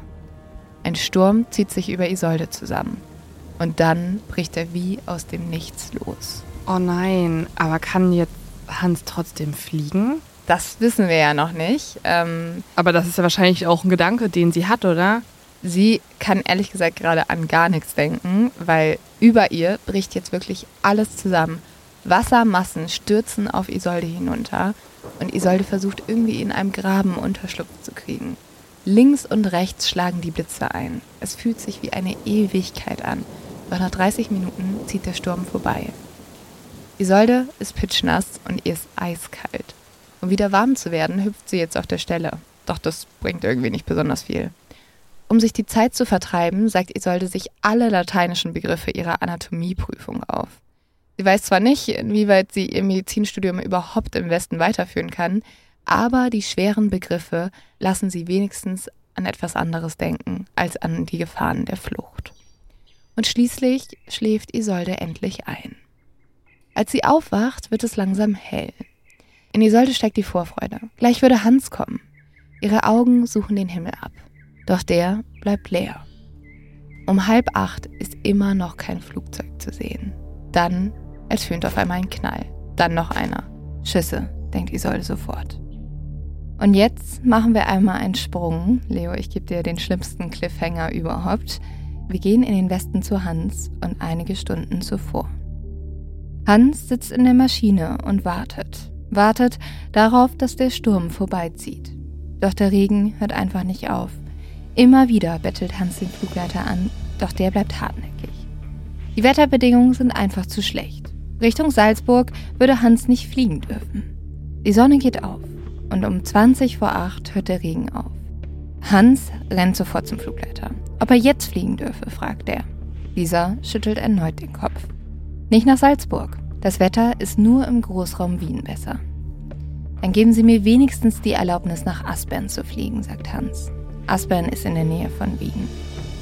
Der Flugleiter wiegt jetzt den Kopf. Er muss denken, dass der Mann vor ihm absolut lebensmüde ist. Doch hat keine Lust mehr zu diskutieren. Dann soll er halt in den sicheren Tod fliegen. Kurz vor acht bekommt Hans endlich die Erlaubnis zum Abflug. Endlich. Er setzt sich in die kleine Maschine, betätigt die Hebel und das Flugzeug rollt an und hebt sich vom Boden ab. Es ist laut, der Wind und der Regen toben um die kleine Maschine. Aber Hans fliegt ja jetzt wahrscheinlich nicht nur nach Aspern, sondern das war ja wahrscheinlich eine Ausrede, um überhaupt starten zu können. Er macht sich ja jetzt auf Richtung Isolde. Genau, er tut so, als würde er in diese Richtung fliegen, dreht dann aber, als er weit genug vom Flugplatz entfernt ist, und fliegt Richtung Osten. Er nimmt jetzt Kurs auf Richtung Osten, auf die Grenze und Kurs auf Isolde. Nach einigen Minuten sieht Hans die Wachtürme. Links und rechts ragen sie vor ihm in den Himmel. Hans fliegt direkt drauf zu. Jetzt geht alles ganz schnell. Hans schafft es nicht, das Flugzeug rechtzeitig zu wenden und so fliegt er viel zu nah an den linken Wachturm heran. Nur etwa 50 Meter trennen ihn von dem Wachposten. Dieser schaut Hans schockiert an. Dann fangen die Beamten an, wild zu gestikulieren. Also sie haben ihn jetzt auf jeden Fall schon gesehen. Ja, sie haben ihn bemerkt und mit irgendwas zeigen sie auf ihn und er kann nicht ganz definieren, sind es nur Hände oder Oh sind es Waffen. Und jetzt? Ja, bevor sie etwas unternehmen können, ist Hans tatsächlich schon an ihnen vorbei. Er hat es geschafft. Er ist über die Grenze. Im Osten. Doch jetzt ist es bereits sieben Minuten nach acht. Sie hatten ausgemacht, dass wenn Hans bis 8 Uhr nicht da ist, Isolde abhauen soll. Ja, dann würde ja jetzt Plan B eintreten und Isolde würde ja wieder zurück zur Jugendherberge fahren, nach Bratislava und würde gar nicht sehen, dass Hans ja schon anscheinend es über die Grenze geschafft hat. Passiert das denn jetzt? Ja, also Hans fliegt jetzt auf diese Wiese zu, wo die beiden sich eigentlich treffen Mhm. sollten. Aber nirgendwo sieht er das rote Tuch. Er sieht auch nirgendwo Isolde. Er ist jetzt total verzweifelt. Er fragt sich, ist das überhaupt das richtige Feld? Aber dann erkennt er einen Kirchturm und realisiert, ja, er, er ist tatsächlich richtig. Aber Isolde ist nicht mehr da. Isolde ist nicht da. Oh nein. Je näher Hans jetzt kommt, desto mehr wird ihm klar, seine Verlobte ist nicht mehr da. Er dreht die Maschine und steigt wieder in die Luft. Alleine fliegt er zurück. Er ist verzweifelt und traurig. So nah ist er dem Ziel gewesen. Und doch sind sie gescheitert. Oh, das ist ja so ärgerlich. Also Isolde ist nicht mehr da. Aber warum hat sie denn nicht ein bisschen länger gewartet? Er war ja jetzt auch nur fünf Minuten zu spät. Ja, die Schüsse waren das Problem. Oh. Also Isolde hat ja Schüsse gehört. Ja. Wahrscheinlich waren die von einem Jäger. Also es war zu der Zeit auch Jagdsaison. Aber sie hatte halt Angst bekommen, dass Grenzsoldaten nach ihr suchen und deswegen ist sie geflohen. Das ist natürlich auch verständlich, aber das ist einfach unfassbares Pech, weil er hat es ja hingekriegt. Er Ja. ist über die Grenze geflogen. Ja, und er fliegt jetzt ja auch wieder über die Grenze zurück. Währenddessen ist Isolde in die Jugendherberge gegangen. Dort haben sie sich ja jetzt verabredet. Das heißt, Hans fliegt mit dem Flugzeug wieder über die Grenze, nimmt dann sein Auto und fährt mit dem Auto erneut über die Grenze. Also Plan B, Ja, falls irgendwas schief geht, treffen sie sich da und es geht alles von vorne los quasi. genau. Sie müssen sich ja jetzt absprechen. Und äh, so ist es jetzt auch. Sie treffen sich wieder in Bratislava. Und hier setzen sie sich zusammen. Sie sind natürlich erstmal voll erleichtert. Sie leben beide noch, das ist ja das Wichtigste. Mhm. Aber ihrem Ziel, aber ihrem Ziel sind sie nicht wirklich näher gekommen. Beide sind immer noch im Osten. Hans und Isolde schauen sich an. Es gibt nur eine Antwort auf diese Frage. Sie werden es noch einmal probieren müssen. Aber die Wachposten sind doch jetzt total misstrauisch, oder? Also die haben ihn ja schon einen Tag vorher gesichtet. Ja, das stimmt. Deswegen wäre das auch extrem dämlich, am gleichen Wachposten nochmal vorbeizufliegen. Und deswegen schauen sich Isolde und Hans jetzt nach einer neuen Landebahn um, Mhm. weiter nördlich. Und äh, tatsächlich werden sie auch fündig. Sie finden ein paar Felder, die etwas weiter von den Wachtürmen entfernt liegen. Wir machen eine kurze Werbeunterbrechung und reden über unseren Werbepartner. Und das ist Simon Mobile. Und ich glaube, ihr könnt euch vorstellen, wenn man Recherchen wie die unserigen macht, dann macht man die überall. Also ich recherchiere im Bus, ich recherchiere, wenn ich irgendwie zum Sport laufe, ich recherchiere zu Hause, aber ich recherchiere auch manchmal an Orten, wo ganz schlechtes Internet ist.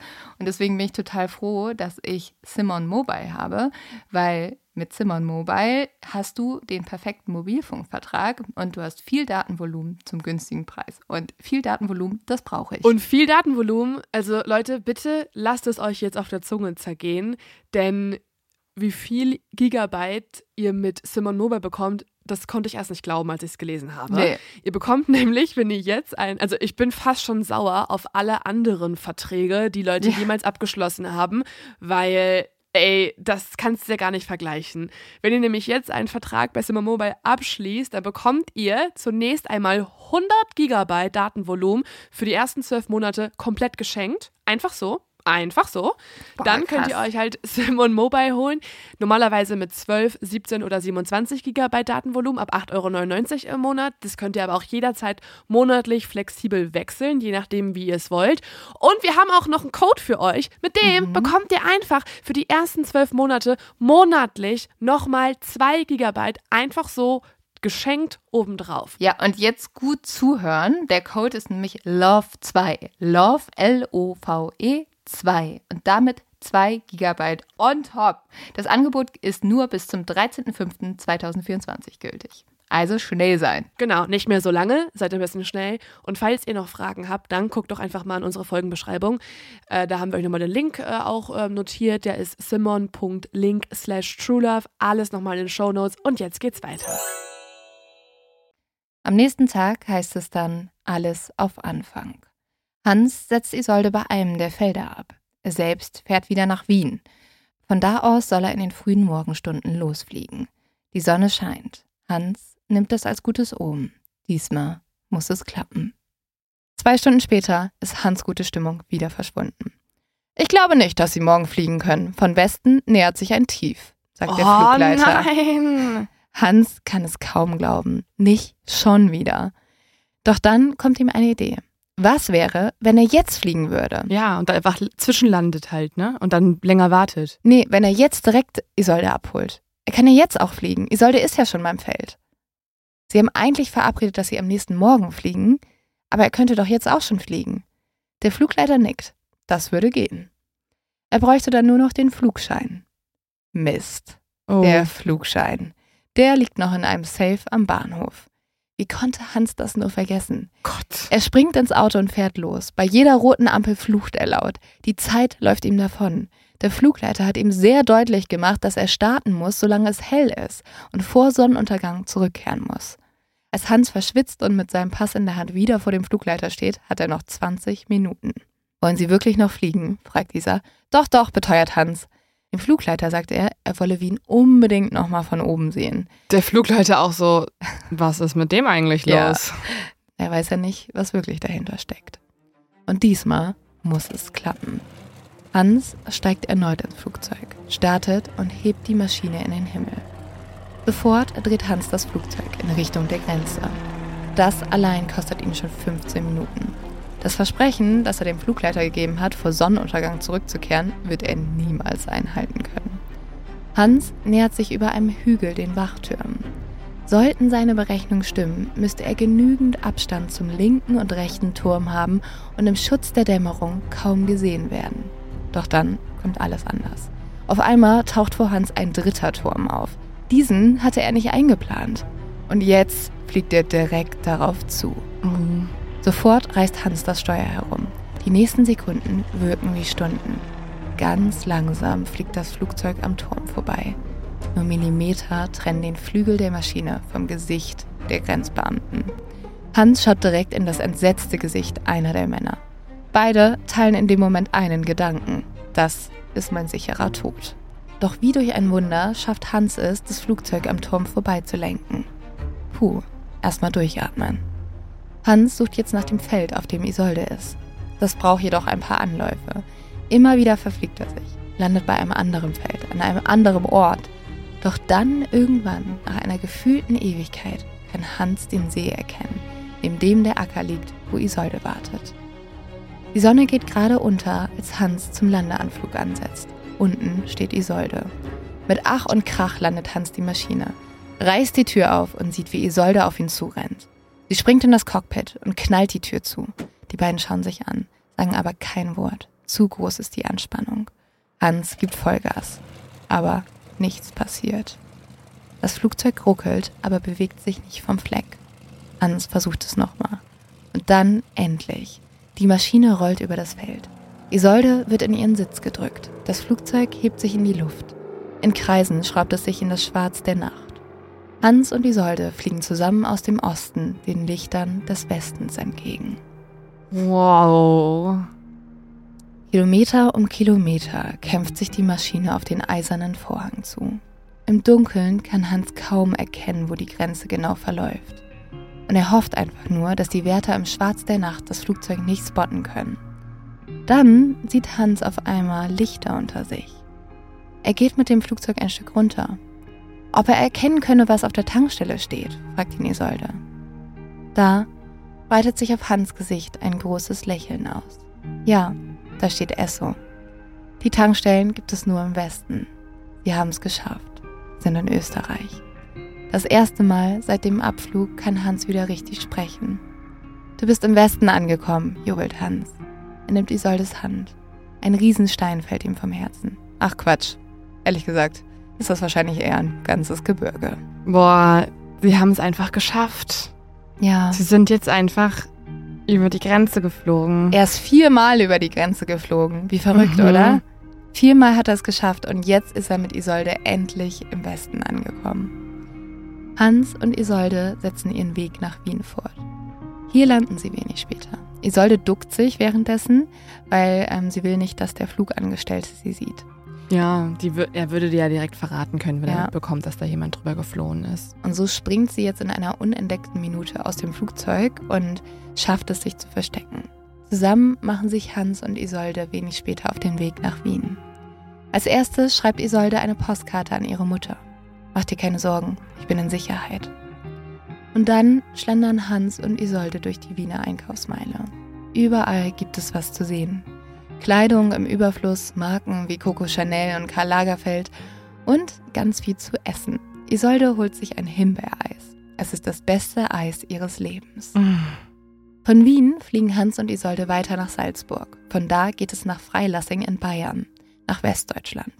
Hier landet Hans das Flugzeug auf einem Feld. Isolde springt raus und Hans fliegt wieder los, um die Maschine wegzubringen. Ein paar umliegende Bauern haben die Landung beobachtet und gehen neugierig auf Isolde zu. Wo kommen Sie denn her? Isolde sagt nicht, dass sie aus dem Osten kommt. Sie sagt, dass ihr Verlobter eine Notlandung machen musste. Die Bauern fahren Isolde zum Bahnhof. Wenig später kommt auch Hans. Er hat eine rote Rose für Isolde dabei. Die beiden küssen sich. Oh. Gemeinsam nehmen sie den Zug nach Bonn, Hauptstadt der Bundesrepublik Deutschland. Hier liegt das Bundesministerium für Vertriebene, Flüchtlinge und Kriegsbeschädigte. Isolde geht zielstrebig im grünen Kostüm mit schwarzen Lackschuhen und passender Handtasche auf das Gebäude zu. Das einzige Outfit, das sie auch bisher besitzt, ne? Ja, das trägt sie ja die ganze Zeit. Mhm. Zum Pförtner sagt sie in klarer Stimme, ich bin ein Flüchtling aus Ostberlin. Hans sieht noch, wie sie sich einmal umdreht und ihm zuwinkt. Ihm stehen die Tränen in den Augen. Mission accomplished, denkt er. Sie haben es tatsächlich geschafft. Oh, ich muss sagen, ich habe ein bisschen Tränen in den Augen. Das ist richtig süß. Also ich fühle irgendwie mit denen diese Erleichterung. Mhm. Jetzt, jetzt haben sie es tatsächlich geschafft. Das ist einfach unfassbar. Dass er, also einfach auch der Gedanke, dass er fliegen gelernt hat für sie und dann die Grenze überquert hat Ja. und dabei nicht auf ihn geschossen wurde und die nicht irgendwo angehalten wurden, ist ein Wunder. Ja, es macht richtig, richtig Hoffnung irgendwie. Noch am selben Abend fährt Hans zurück nach Stockholm. Er muss am nächsten Tag wieder arbeiten. Am 18. September 1966 kommt Isolde nach. Es war nicht so leicht gewesen, einen Flüchtlingsausweis zu bekommen, wie sie gedacht hat. Man hat ihr einfach nicht geglaubt, dass sie zweimal über den eisernen Vorhang geflogen ist. Doch am Ende hat mit Hilfe eines Anwalts dann doch alles geklappt. Als Isolde am Bahnhof ankommt, wartet Hans bereits auf sie. Die beiden schauen sich an und laufen aufeinander zu. Ab jetzt würden sie sich nicht mehr trennen. Isolde schließt ihr Medizinstudium in Bonn ab und sie lernt Schwedisch. Und sie und Hans heiraten in Schweden. Nach der Trauung fahren alle in einer blumengeschmückten Kutsche ins Sommerhaus von Hans Mutter. Sie tanzen, singen, lachen. Es ist wie im Märchen, nur in echt. Die Mauer fällt am 9. November 1989, 23 Jahre nachdem Hans und Isolde über sie hinweggeflogen sind. Hans und Isolde sagen dazu, kein Fluchthelfer, Tunnelgräber oder Mauerflieger muss an dieser einzigen Grenze mehr sein Leben riskieren. Möge es für immer so bleiben. Jetzt verbringen Hans und Isolde ihre Sommer immer noch in Schweden. Die Winter sind sie in Wien. Und das ist ja nicht weit von München. Deswegen haben wir uns gedacht, wer kann uns diese Geschichte besser erzählen als sie selber? Wir sind hingefahren und haben sie getroffen. Hans und Isolde sitzen mir gegenüber. Hinter ihnen steht ein großes Bücherregal. Bilder hängen an der Wand. Auf einer Kommode steht eine kleine Schwedenflagge. Beide tragen blaue Oberteile. Während sie erzählen, schauen sie sich immer wieder an und lachen. Isolde erzählt mir jetzt auch nochmal, wie das für sie war, als sie das erste Mal Hans im Zug getroffen hat. Er war nicht elegant, das kann man nicht sagen, aber traditionell gekleidet mit Schlips und Kragen und dann so eine Art Trenchcoat oder sowas. Ich weiß nicht, wie man das damals genannt hat. Aber er war interessant, weil er so viel erzählt hat von einer Welt, die für mich vollständig fremd war. Also wir kannten ja Ostdeutschland, Ungarn, Polen, da durften wir hinfahren. Aber sonst war ja alles äh, Fragezeichen. Und die Flucht war natürlich auch keine einfache Entscheidung für Isolde, da haben wir ja auch gerade schon in der Folge drüber gesprochen. Und deshalb wollte ich auch nochmal von ihr wissen, wie war das für sie, ihre Familie zurückzulassen? Ich habe geheult, äh, als ich da so alleine saß, habe ich an Mutti und Vati gedacht, an meine Schwester, an meine Freunde, äh, als ich da alleine auf der Wiese war. Und, äh, aber das war stärker hier irgendwie. ich wollte ja. zu dir. Nicht ja. in den Westen, sondern zu dir. Worüber wir ja noch wenig gesprochen haben, auch in der Folge, ist, was passierte nach der Flucht. Isolde hat es uns erzählt. Schweden. An meinem 25. Geburtstag bin ich nach Schweden gekommen. Und da wurde ich mit offenen Armen von der ganzen Familie empfangen. Mhm. Dein Bruder ist gerade Vollmächtiger geworden ja. in, der, in der Partei. Ja, er ist ja. Politiker. Und, Im Stadtrat. Äh, Im Stadtrat, ja. Und dann äh, dein Papa und Mama standen mit offenen Armen in der Tür. Mhm. Die Mutti hat mich von oben mit unten angeguckt, mhm. wie Frauen machen, aber dein Vater hat mich in die Arme genommen und hat mich umarmt. Da habe ich mich gleich zu Hause gefühlt, wirklich, wirklich. Schön. Und da haben wir in deiner Wohnung im südlichen Teil Schwedens gewohnt. Ja, Stockholms. In, äh, Stockholms gewohnt, ja. Hm. Ja. Yep. Ja. Ende Geschichte. Nee, noch nicht. Was? Kommt. Gibt's noch was? Ja, dann äh, kam ja Hochzeit nach einem Jahr. Ja. Isolde hat uns auch erzählt, wie sie und Hans heute leben. Ich habe ja dann mein, ähm, in, äh, in Bonn meinen Studenten, äh, meinen äh, Arzt fertig gemacht. Ich hatte ja bloß Präklinikum in Berlin. Und da ist der Hans Christian nach Bonn gekommen, hat da äh, ein Buch geschrieben, hat also äh, Artikel geschrieben und davon haben wir gelebt. Wir hatten ja kein großes Einkommen. Dann, äh, als ich mein Examen fertig hatte, nach Stockholm. Und äh, haben wir zwei Kinder bekommen. Unseren ältesten Sohn, der leider einen Herzfehler hatte, aber ähm, wirklich schöne, schöne Zeit äh, in der Familie mit, mit meinem lieben Mann. Hm. Ja, der Hans Christian hat einen internationalen äh, Auftrag bekommen bei der UNO. Und ähm, dann war ich Luxusfrau, äh, ein Jahr, langweilig wie überhaupt nur denkbar. Ich habe die Däumchen gedreht und habe mit denen rumgeklatscht und rum, äh, äh, rumspaziert. Das hat mir nicht gefallen, aber dann habe ich äh, meine schwedische und meine deutsche Ärzte äh, äh, anerkannt bekommen durfte ich hier in Wien als Augenarzt arbeiten, was mir wirklich viel Freude bereitet hat. Und dann äh, kam langsam die Pension und dann konnten wir wieder lange Zeit in Schweden auf der Sommerinsel sein. Was wir auch spannend fanden, Hans ist nach der Flucht nie wieder geflogen. Wir haben ihn gefragt, warum. Äh, Ja, na, nachdem Isolde da auf der WC in Westdeutschland ausgestiegen War ist, das letzte Mal. flog, flog ich das Flugzeug nach ähm, Nach Salzburg. Salzburg, heißt es ja, am Flughafen da, wo ich das Flugzeug gemietet hatte. Und dann konnte ich das zurückgeben. Seitdem habe ich nicht geflogen. Nee, ich, ich sagte, er darf nicht nochmal fliegen, da holt er sich eine neue. Dazu ist es aber nicht gekommen. Hans wollte immer nur Isolde und die beiden haben uns am Ende auch noch die Frage beantwortet, was Liebe für sie ausmacht. viele äh, Facetten. Die kann ruhig sein, die kann intensiv sein, die kann sporadisch sein, die kann kontinuierlich sein, aber die ist immer da. Ja? Man braucht es nicht äh, immer zusammen. Man fasst sich an, da weiß man, okay. Oder? Ja, das können wir machen. Ich bin ganz gerührt von diesen beiden. Also es Ja. ist zuckersüß, wie sie sich auch anschauen. Du zeigst mir auch gerade ein Video, was ihr Mhm. aufgenommen habt mit den beiden. Das könnt ihr auch bald auf true.love podcast ähm, bei Instagram sehen. Da werden wir das auch hochladen. Und ich finde das so schön, weil die beiden wirken einfach immer noch genauso verliebt wie am ersten Tag. Ja, und man merkt auch in deren Dynamik, dass sie total das eingespielte Paar sind. Also wenn er erzählt, dann guckt er manchmal so lächelnd zu ihr rüber und wirkt so ein bisschen unsicher fast. Und sie sucht auch immer seinen Blick, wenn sie was erzählt. Und jetzt gerade haben sie sich ja auch noch ein Küsschen gegeben. Und Ja. ach, das Also es ist, es ist zuckersüß. Also Ist so ich könnte schön. wirklich weinen. Es ist so süß. Wir haben aber auch ein kleines Problem, Leo. Weil dank Hans und Isolde habe ich jetzt absolut unrealistische Vorstellungen an die Liebe. Ja, Ja, ich, will, finde, ich will die das. legen die Messlatte sehr, sehr hoch. Ich werde jetzt in Zukunft immer zu Leuten sagen, aber bist du für mich viermal über die Mauer geflogen? Ich glaube nicht. Ja, man kann hier wirklich sagen, Ende gut, alles gut. Ähm, und das ist so eine wunderschöne Love Story und die beiden sind so süß. Wirklich. Du hast diesen Fall ja auch so begonnen, wie ein Märchen starten würde. Mhm. Die ersten Zeilen waren ja, es war einmal.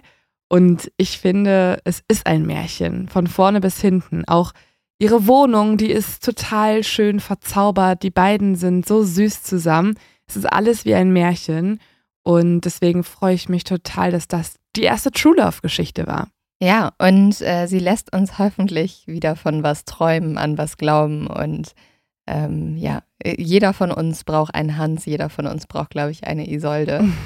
und ähm, ja, bevor es jetzt hier zu kitschig wird, haben wir noch eine Kategorie, die wir am Ende auf jeden Fall euch noch vorstellen wollen. Die heißt nämlich Liebe ist. Und in dieser Kategorie erzählt uns immer eine interessante Person, was Liebe für sie bedeutet. Und diesmal ist es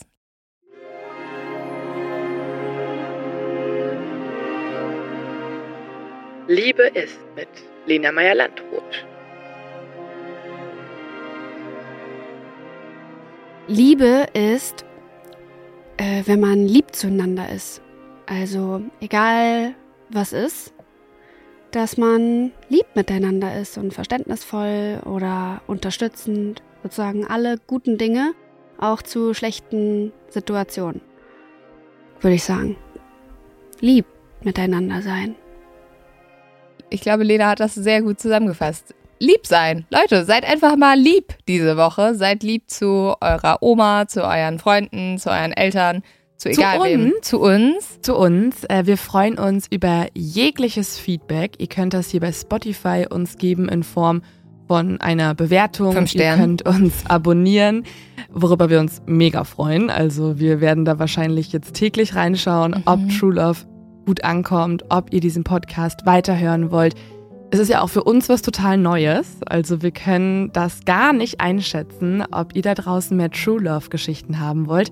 Deswegen freuen wir uns über jegliches Feedback. Folgt uns auf Social Media. Wir laden alle möglichen Informationen, Hintergrund, Fakten und Fotos und Videos von den beiden auf True Love Podcast auf Social Media hoch. Lasst ein bisschen Liebe da, Leute. Und übernächsten Freitag hören wir uns dann hier wieder mit einer Geschichte dann von mir. Die ist aber, finde ich, nicht weniger dramatisch. Hat auch so ein bisschen so ganz leichte True Crime Aspekte, hat sehr rührende Aspekte und es geht auch um eine ganz andere Form der Liebe. Ja. Nicht zwischen Mann und Frau, sondern auf andere Art und Weise. Auf andere Art und Weise. Ich bin sehr gespannt. Ähm, Es ist eine Recherche, in der ich dich sehr viel Wein gesehen habe. Yep. So, Leute, das war's von uns. Wir haben euch lieb. Bis zum nächsten Mal, wenn es wieder heißt True Love. Ein Podcast über wahre Liebesgeschichten.